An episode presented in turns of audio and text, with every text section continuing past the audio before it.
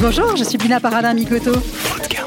L'alimentation peut être un acte heureux et positif pour améliorer notre karma et non synonyme d'inquiétude et de stress. J'échange dans Food Karma avec des acteurs qui œuvrent pour une alimentation bonne pour nos papilles, mais aussi pour notre santé et la planète. Cuisiniers, journalistes, industriels ou encore médecins, les invités de ce podcast incarnent tous le Food Karma. Chacun à leur échelle, ils participent à répandre une énergie positive dans le secteur de la bouffe. Je vous emmène à leur rencontre dans Food Karma. Vous venez avec moi?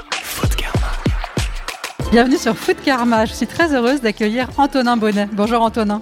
Bonjour Bina. Antonin, tu es le fondateur du restaurant 15 sous et de la boucherie Grégoire. Tu as fait tes classes chez Michel Brass à l'Aïol. Euh, tu as officié une douzaine d'années à Londres chez Oumu et Greenhouse. Et tu as finalement posé tes valises dans le 6e arrondissement de Paris où tu as ouvert le restaurant 15 sous qui a été rapidement remarqué par la critique et récompensé d'une étoile. Tu as aussi racheté la boucherie voisine du restaurant, la boucherie Grégoire, pour en faire un commerce de bouche de qualité.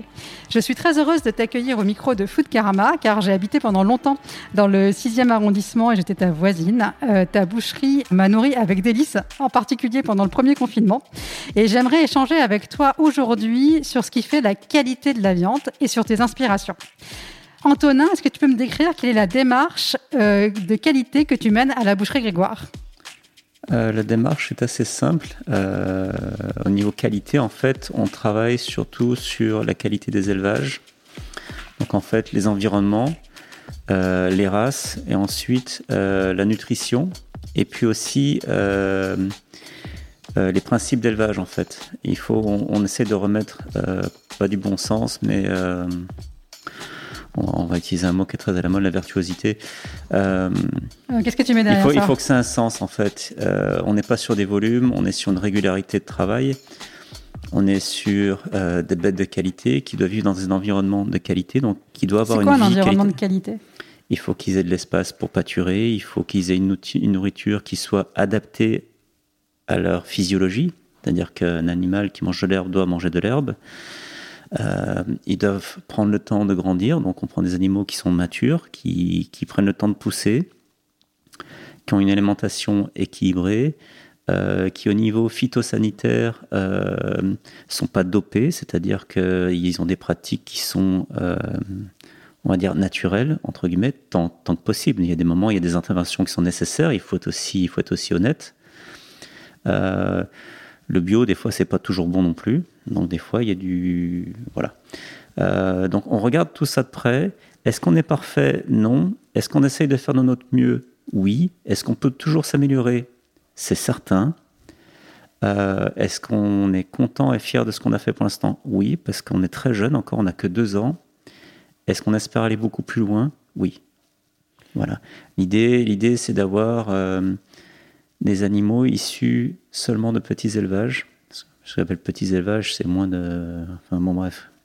Les grands élevages, c'est démentiel. Les petits élevages, au moins, on peut essayer de contrôler et de comprendre ce qui se passe à l'intérieur. Les grands, c'est.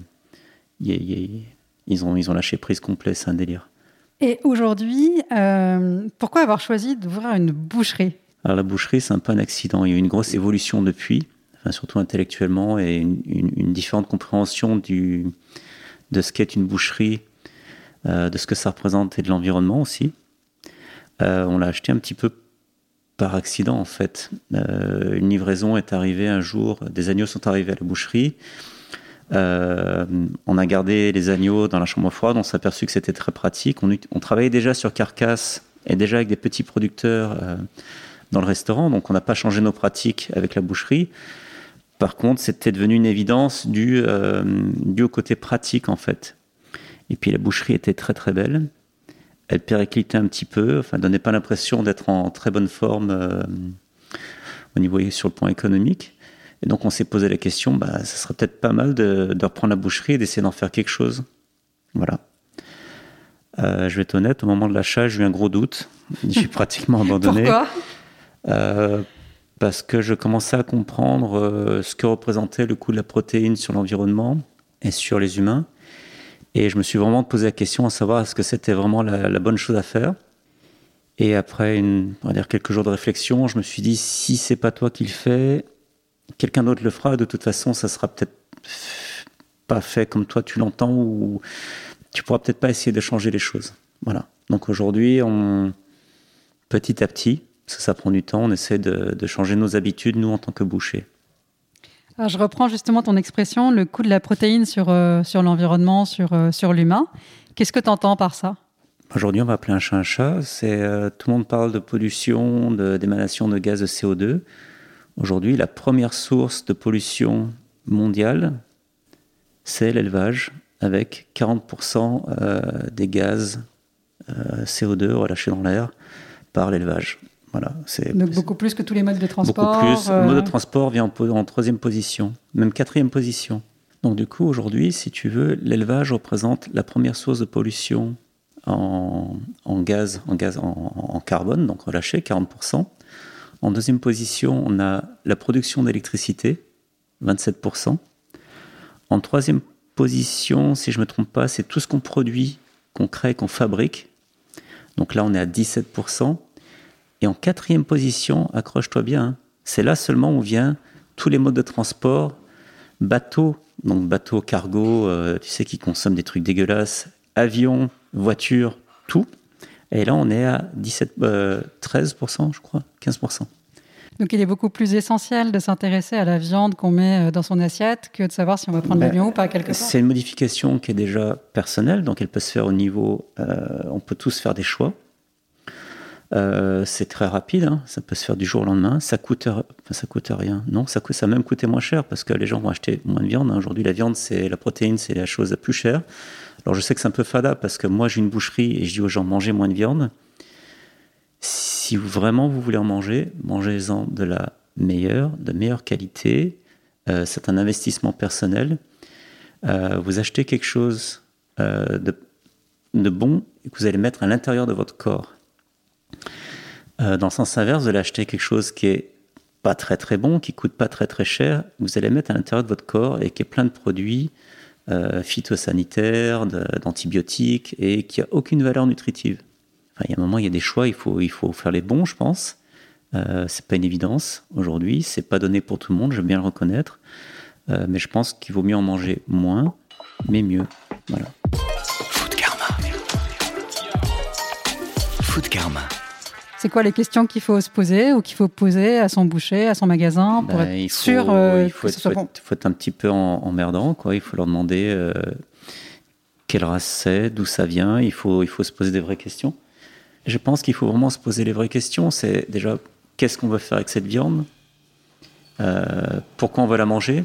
Qu'est-ce qu'elle représente? Est-ce que c'est juste une commodité? Si oui, est-ce qu'on en a vraiment besoin?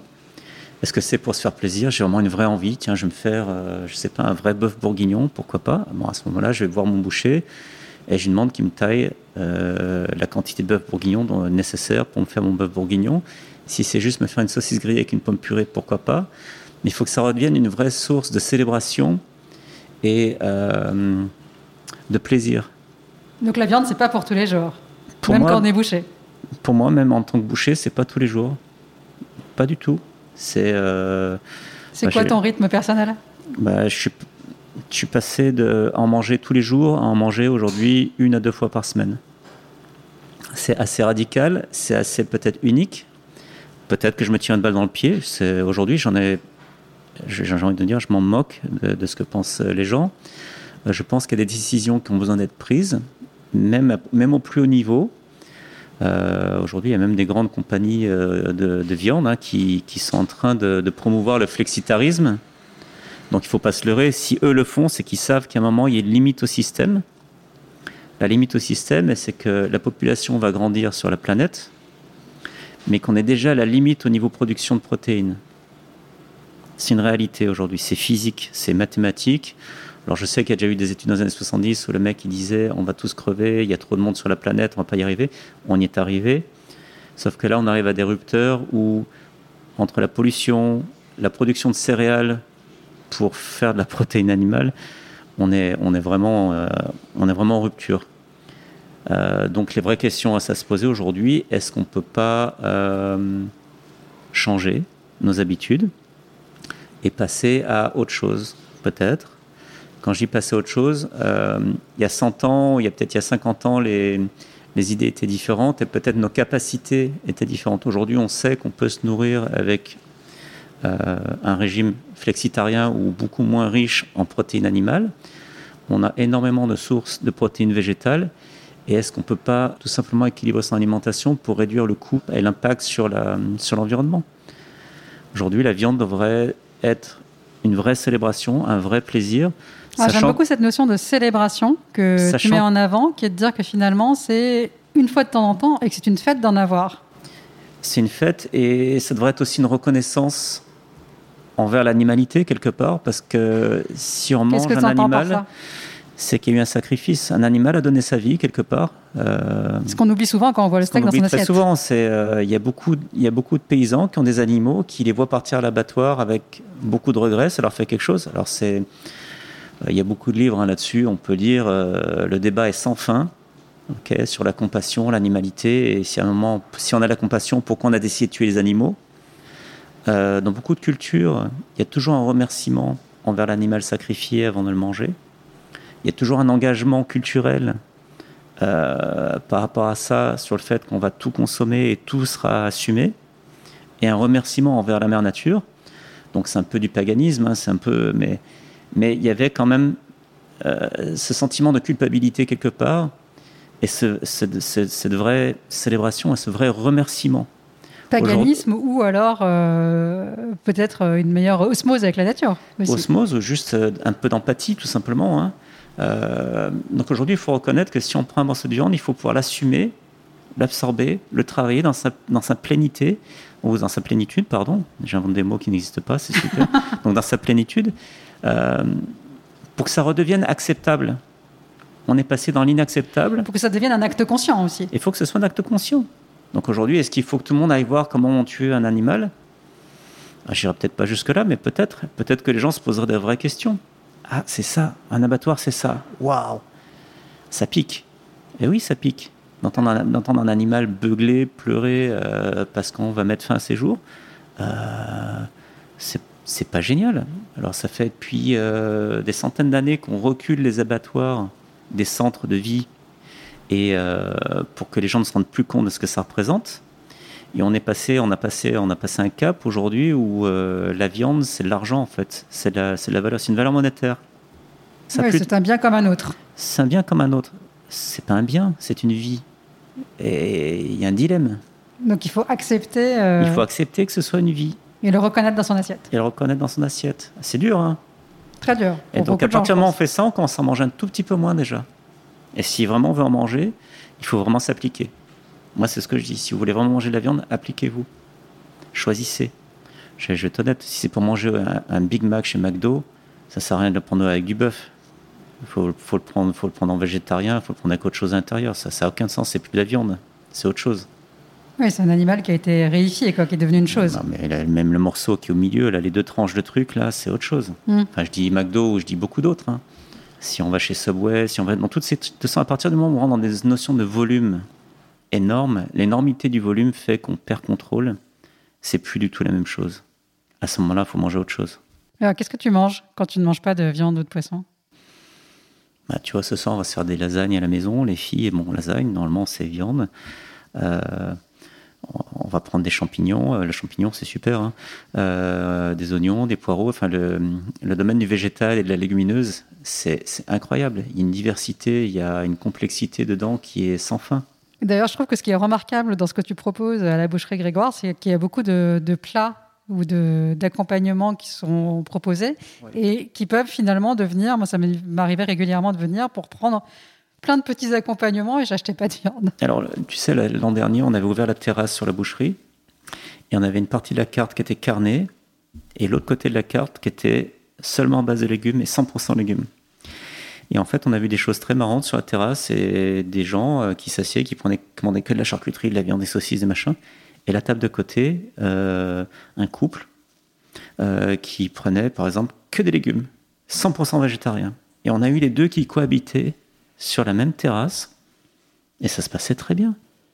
Ah, ça, je pense que c'est un point important. C'est aussi aujourd'hui la, la, tolérance dans le choix de ce qu'on met dans son assiette, parce qu'aujourd'hui, il y a des combats très important autour de la viande, autour de l'interdiction de la viande, autour des gens qui veulent dire aux autres euh, ne mangez plus de viande et des carnivores qui répondent laissez-nous manger de la viande. Je pense un peu comme la religion. Dès qu'on rentre dans les extrêmes, c'est pas bon. Mm. L'extrémisme ne marche jamais. Et donc interdire les gens de faire quelque chose, c'est pas une solution aujourd'hui. Il faut éclairer les gens, il faut passer par l'éducation euh, et l'information. Et après laisser les gens le temps de choisir ce qu'ils veulent faire. Mais je pense que si on leur explique et si vraiment ils sont en connaissance de cause, il y a un moment, ils vont se dire c'est pas possible. Euh, quand on voit les œufs, comment c'est produit, parmi, enfin, dans, dans, dans, dans, les batteries avec les volailles, quand on voit la volaille, comment ça pousse, il y a un moment, quand vous, avez, allez dans un supermarché, qu'on vous propose du poulet à 2,50€, on a un problème. Entre si vous enlevez euh, dans le magasin le coût du personnel, le coût de la location, la logistique, vous rajoutez l'emballage, le papier, la pub, ok, il reste combien pour le poulet, s'il vous plaît Plus on fait de marge. Vraiment plus rien, quasiment. Il reste rien. Mmh. Donc, on l'a acheté combien le poulet? On l'a acheté à qui? Il était produit comment? Qu'est-ce qu'il a mangé pour coûter si peu cher? Quel est le vrai coût sur l'environnement? Quel est le vrai coût sur les gens? Parce qu'il y a des gens qui ont produit ces poulets. Eux, dans leur tête, à quoi ils pensent? Ils sont heureux, ils sont malheureux de produire parce que c'est de la merde, hein. c'est pas du poulet, il faut appeler un chat un chat. Donc, ces gens, psychologiquement, ça peut pas aller. Dans ces usines d'abattage, ça peut pas aller non plus. Donc à un moment, il faut vraiment se poser les vraies questions. Donc pour toi, c'est ça les questions que tu dois te poser quand tu achètes ta viande en fait. Est-ce que j'ai fait une bonne opération en achetant un poulet à 2,50€ ou est-ce que j'ai acheté du crime? À qui profite le crime, hmm? entre guillemets, de ces productions? C'est ça les vraies questions aujourd'hui. Et donc, après dire qu'il faut aller acheter du poulet à 40 euros du kilo, peut-être pas, il y a une limite, il y a un juste milieu. Il y a un juste prix en fait. Et il y a un juste prix. Aujourd'hui, pareil, on est les volailles qu'on faisait pousser, l'élevage de la volaille de batterie a commencé en 1927 avec une dame qui a eu une petite, une petite erreur de commande. Elle est passée de 50 à 500. À partir de là, elle a commencé à construire un système pour faire pousser la volaille le plus rapidement possible. Euh, la volaille, la taille de la volaille en moyenne entre 1927 en élevage et la taille de la volaille maintenant, c'est x6 en poids. Pour trois fois moins d'aliments et c'est six fois plus vite. C'est de la magie le truc. C'est une équation euh, démesurée. Un, ils ont travaillé sur la génétique. Donc, ils ont appauvri euh, la génétique des animaux pour les faire grandir plus grands. C'est toujours au détriment. La nature est assez énorme. Hein. Quand on prend quelque chose, c'est au détriment d'autre chose. Tout, rien de secret, enfin, tout, tout se transforme. Mm. Donc, en général, si, si, on prend un truc quelque part, c'est. Voilà. Euh, pour que ces animaux restent en vie, ils sont dopés à la vitamine et aux hormones et, aux, antibiotiques. Parce que sans ça, ces animaux, ils crèvent sur place. Bon, déjà, ils sont dans des milieux au niveau zootonie qui sont, qui sont dégueulasses. Aujourd'hui, on se demande d'où vient euh, notre petit Covid, mmh. mais il ne faut pas chercher trop loin. C'est les élevages intensifs, apparemment. Enfin, 90% de chance. De toute façon, aujourd'hui, euh, quasiment toutes les maladies viennent des élevages intensifs. Hein. Voilà, donc, euh, donc il y a un moment, qu'est-ce qu'il faut faire pour le futur? Comment on se réorganise, etc. Donc je dis pas il faut arrêter d'en manger, mais si on en mange, il faut vraiment s'appliquer, se poser des vraies questions, tout simplement. Et le poisson, euh, je vais pas y aller parce que c'est encore un autre débat, mais on est, on est. Oui, il y a les mêmes questions à se poser. Il y a les mêmes questions, et on n'est pas bien, que ce soit pour l'élevage ou pour le, pour le, pour sauvage. Hein.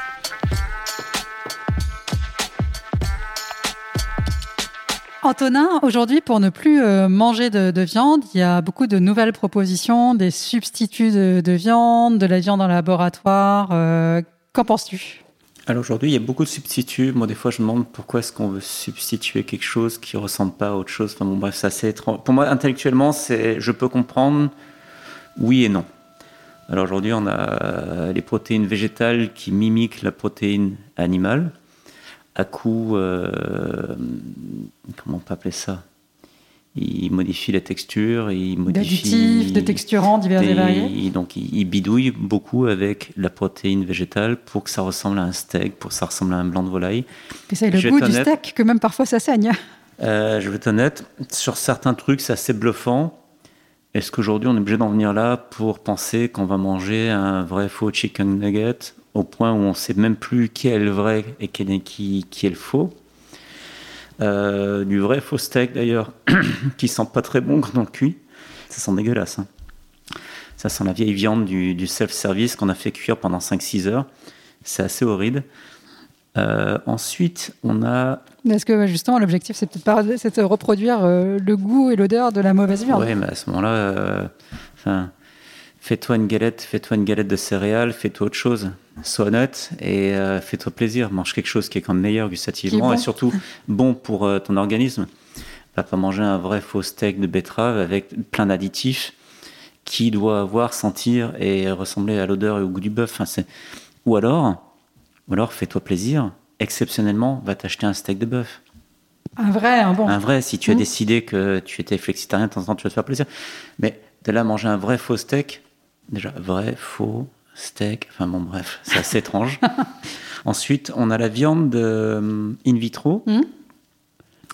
Euh, là, je demande à Donc voir. qui pousse toute seule en, labo- en laboratoire, Euh, mais qui est de la vraie. Qui est de la- C'est la vraie, c'est la vraie muscle. viande, c'est du muscle. Alors, on fait pousser un muscle in vitro. Aujourd'hui, on est sur des sérums qui sont issus de sang. On ne sait pas issus de où ni de quoi pour faire pousser la viande.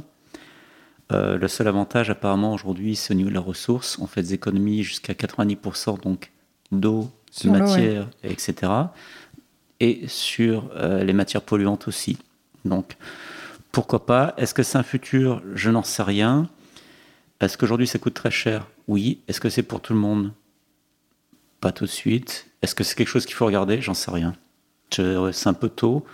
Euh, c'est comme beaucoup de technologies, il faut, il faut laisser un peu de temps. De toute façon, il y en a qui sont prêts à investir dedans parce qu'ils pensent qu'il y a un futur. Euh, Est-ce que ce sont les mêmes lobbies que la viande? Je ne sais pas, peut-être. Ça à regarder. On a les insectes. Alors, il y a certains endroits où on mange des insectes comme on mangerait des crevettes, hein, ou comme on mangerait Oui, il y des a des pays où anchois. on mange traditionnellement des. Traditionnellement, et là, ça ne me dérange pas. De là, les transformer en galettes ou en boulettes pour faire autre chose. insectes. Après avoir fait un élevage intensif Après avoir, d'insectes. après avoir fait un élevage intensif d'insectes qui représente encore une source de pollution, euh, qu'on a nourri encore avec un autre truc, il y, a- il y a des vraies questions aujourd'hui. hein. Voilà. Est-ce qu'aujourd'hui, il vaut mieux pas manger euh, enfin, On a le domaine du végétal. Est-ce qu'il vaut mieux pas se concentrer sur les algues, les légumineuses, euh, les légumes, varier les plaisirs et, Qui offre une infinité de combinaisons. et qui offre aujourd'hui une infinité de combinaisons. Et surtout une provenance directe, non manipulée euh, de nutriments, de nutrients, de, de vitamines euh, et de protéines, en fait, tout simplement. Aujourd'hui, en équilibrant vraiment, véritablement nos alimentations, en faisant de vraies recherches de ce côté-là, est-ce qu'on a, est-ce qu'on a, est-ce qu'on n'a pas un meilleur futur, tout simplement? Food Karma. Le podcast qui nous invite à agir dans la bouffe. Pour euh, finir cet entretien, j'ai un petit questionnaire pour mieux connaître euh, tes goûts personnels. Oui. Quel est ton plat favori à partager? Bah, le dernier qu'on a partagé à la maison ensemble, on a fait un kimchi jjigae, végé- euh, kimchi jjigae végétarien avec dedans on a mis des euh, avec avec des nouilles à l'intérieur. On a triché, donc on l'a fait un peu vilain. Vous avez créé un nouveau plat. Ouais. Et on a mis on a mis du tofu euh, tofu frit dedans. Donc euh, c'était non c'était vraiment euh, c'était à la fois vilain, ce qu'elle appelle vilain, donc gourmand et à la fois super euh, super. Enfin au niveau diététique c'était bien quoi. Donc euh, non c'était bien ça. Euh, mais des fois ça peut être un, un joli plat de pâtes, ça peut ça peut être ça peut être très très bien aussi avec une saucisse euh, avec une saucisse aux herbes, beaucoup de poivre noir, ça peut être très très bien. Est-ce que tu as un plaisir solitaire, un plat que tu adores manger quand tu es seul? Ouais, c'est salaud. C'est euh, c'est un, sandwich à la rosette de Lyon ou un jambon beurre avec un coup de avec un coup de brouillé. Est-ce que tu as un plaisir inavouable, quelque chose que tu aimes bien manger, mais dont tu sais très bien que ce n'est pas considéré comme bon? C'est encore une fois c'est coréen. C'est les c'est les nouilles euh, c'est les nouilles coréennes, c'est les instant noodles. Mhm. Ok. Et euh, tu mélanges deux paquets en fait. Tu mélanges les chapaghetti et tu mélanges un autre paquet. Et ça fait un truc, c'est une bombe atomique en fait. Alors, euh, c'est pas bon, c'est pas bon, mais c'est délicieux en fait. Voilà. Faut être honnête, non mais euh, c'est pas parce qu'on a décidé d'être vertueux qu'on peut être euh, toujours 100%. euh, et de temps en temps, une petite entorse au règlement, c'est bien aussi. C'est bien le sens de cette question, c'est que comme j'interroge des gens qui en général sont dans une démarche vertueuse, mais que tout le monde a ses petits travers, c'est rigolo Mm. De les Non, non. partager. Ouais, c'est ça. Quelle est ton épice préférée Difficile. Euh, mon épice préférée, j'adore la tonka. Alors je sais qu'il faut, faut, faut, faire attention, faut pas en mettre de trop, mais j'aime bien en fait, mais j'aime bien la saveur du tonka, j'aime bien la... Et j'essaye souvent de la remplacer par... Euh, euh, en, France, on a des herbes, on a la flouve par exemple, qui a des arômes naturels de tonka, donc idéalement plutôt la flouve que la tonka. Mais c'est vraiment des arômes que j'adore parce que c'est des souvenirs d'enfance pour moi quand on a bougé à la campagne. Et quand on rentrait dans les paillets, en fait, c'est des paillets qui avaient été laissés à l'abandon pendant mhm. une 10, 10, 15 ans. Et donc quand on mettait les nez dedans, en fait, ça sentait ça. Et cette odeur. Et en fait, ça me rappelle vraiment euh, quand tu es à la campagne, que tu te lèves le matin tôt, c'est ces odeurs-là que tu retrouves, en fait. Quel est ton premier souvenir d'épices? C'est Marseille. C'est là où on a vécu quand j'étais jeune. Et avec ma mère, on partait, on partait au marché et du coup, euh, il y avait, il y avait tout, tout, tout, tous les gars sur les, sur les bords du marché avec leurs épices, etc. Et donc c'est mes premiers souvenirs, c'est ça. Et, tu parles bien de la coriandre fraîche. Alors il y avait la coriandre fraîche et les graines de coriandre fraîche qu'elle avait avec. C'était ça mes premiers souvenirs d'épices, ouais. Quel est ton dernier coup de cœur au restaurant ou en livraison? Euh, Restaurant que j'aime bien, c'est le Rigmarole. Et euh, on a fait un super repas avec mes filles et mon épouse. Et euh, ils font tout cuire au binchotan. Euh, c'est toute petite portion, mais ils font aussi des pâtes exceptionnelles. et on a vraiment, j'ai eu vraiment eu un, c'est un de mes meilleurs souvenirs depuis, depuis un bout de temps. En fait, ça, ça fait partie d'un dernier repas qu'on a fait en extérieur avec mes filles, où on a passé vraiment un super moment où où c'était jamais assez. Si tu, tu, tu continues à commander parce que c'est tellement délicieux, c'est tellement bon en fait. Aujourd'hui, il y a une urgence à mieux manger. Quelle est, euh, selon toi, la priorité numéro une pour qu'il y ait une meilleure alimentation accessible au plus grand nombre? Je pense qu'il faut repasser, euh, il faut repartir au début, c'est-à-dire c'est l'éducation des gens. Euh, on, peut dire ce qu'on veut, on peut dire, on pourrait dire manger des légumes, manger ci, manger là, mais tant qu'on ne sera pas retourné dans les écoles pour expliquer aux enfants d'où vient une carotte, ce qu'est une carotte. Enfin, je prends une carotte, mais je pense que ça peut être n'importe quoi. Hein. Euh, donner des cours de cuisine aux enfants à l'école pour qu'ils se réintéressent aux basiques. Euh, c'est fait dans d'autres pays. Euh, nous, on a notre menu gastronomique qui est à l'UNESCO. au lieu de leur apprendre à se servir d'une tablette, est-ce qu'à un moment on ne pourrait pas leur apprendre à se servir d'ustensiles de cuisine pour moins se faire cuire un œuf ou se faire cuire des légumes ou apprendre quelque part des basiques pour que ça se passe bien et mieux voilà. Merci beaucoup Antonin, c'était un grand plaisir d'échanger avec toi. Avec grand plaisir. Merci, beaucoup, Bina. À bientôt. À bientôt. J'espère que cet épisode vous a plu. N'hésitez pas à le noter 5 étoiles sur votre application favorite. Abonnez-vous à Business of Bouffe pour retrouver tous les épisodes de Food Karma. Retrouvez mes aventures sur mon compte Instagram, Bina Paradin, ou sur mon blog karmajoie.com. Merci. Food Karma. Le podcast qui nous invite à agir dans la bouffe.